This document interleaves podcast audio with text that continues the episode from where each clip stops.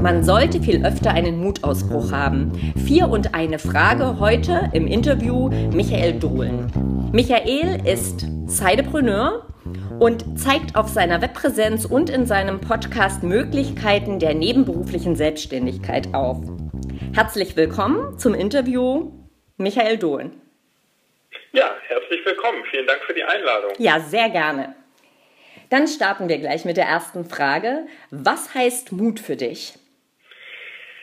Ja, ähm, also ich bin halt ähm, als Ingenieur und Betriebswirtschaftler sehr zahlengetrieben und deswegen ist Mut für mich eigentlich ein sehr schwieriger Begriff, den zu erklären. Aber ich habe es mal so für mich äh, definiert, dass es eigentlich die Bereitschaft ist, gewisse Risiken einzugehen, um dann am Ende ein Ziel zu ähm, erreichen.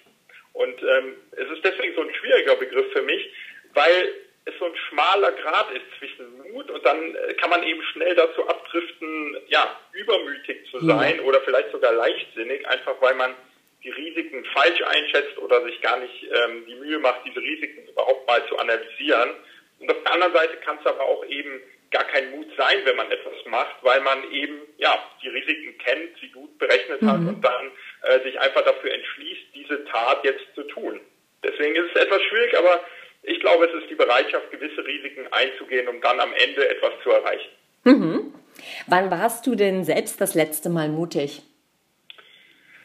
Ähm, ja, wie du eingangs ja erwähnt hast, ich äh, bin also nebenberuflich selbstständig und als Unternehmer ist man da, glaube ich, äh, ständig äh, mutig, weil man immer wieder diese Risiken halt bewertet und dann ja in den meisten Fällen äh, sich eben auch das einzugehen, dieses Risiko und dann eben mutig ist. Also ganz konkret, ja, äh, habe ich eben verschiedene Projekte gerade gestartet oder bin dabei, die aufzubauen und das ist immer so ein kleiner ähm, Schritt, den man äh, Mut nennen könnte.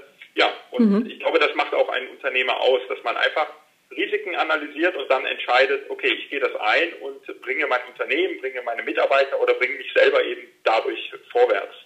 Mhm. Gibt es denn im Gegenteil auch irgendetwas, was dich selbst mutlos macht?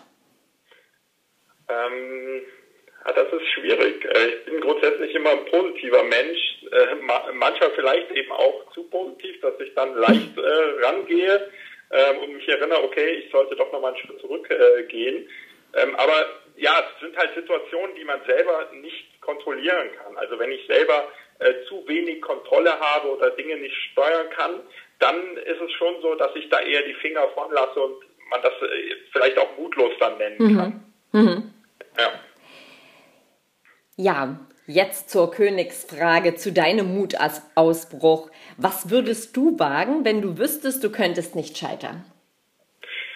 Ähm, ist auch eine schwierige Frage. für mich gibt es dieses Scheitern eigentlich nicht. Ich habe jetzt ähm, so viele Dinge schon ausprobiert in den letzten Jahren, habe äh, in den verschiedensten Ländern gelebt, habe äh, verschiedenste Projekte gestartet, starte glaube ich eh im Moment alle drei Monate ein neues Projekt. Also für mich ist einfach immer dieses Machen äh, ganz groß. Deswegen gibt es das Scheitern nicht, sondern eher, okay, ich lerne halt aus dem, äh, wenn ich etwas mache, was dann nicht so klappt. Ähm, ja, was, was würde ich machen? Ähm, wahrscheinlich gar nichts anderes, als ich jetzt schon mache. Da ist die Antwort vielleicht auch gar nicht so innovativ, aber leider kann ich da nichts anderes sagen, als einfach äh, das zu machen, was ich gerade auch mache. Super Antwort, finde ich. Ja, aber dann hast du doch ganz bestimmt ähm, an die Zuhörer so etwas wie einen ultimativen Mutmachtipp oder einen persönlichen Mutmachtipp. Ja, ja, den habe ich, ähm, den ich auch sehr stark äh, insgesamt verfolge, auch in meinem äh, eigenen Blog und Podcast.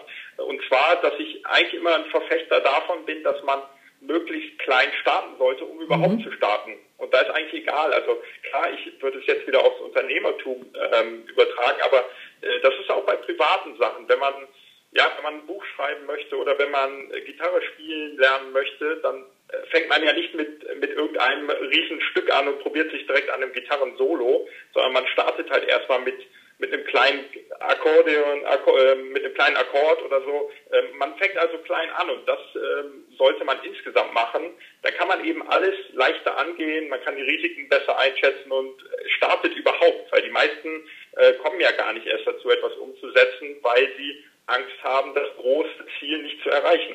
Und deswegen ist mein Tipp eigentlich, so klein wie möglich zu starten. Ja. Wunderbar. Also ich sage ganz herzlich Danke an dich. Das war es nämlich schon, dieses kurze ja. Interview, vier plus eine Frage. Herzlichen Dank.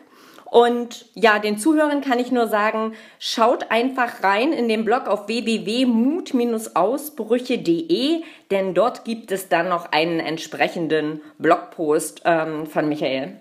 Ja. Ja, vielen Dank für die Einladung. Es hat mir sehr viel Spaß gemacht. Ja, ganz meinerseits. Dankeschön. Tschüss. Vielen Dank.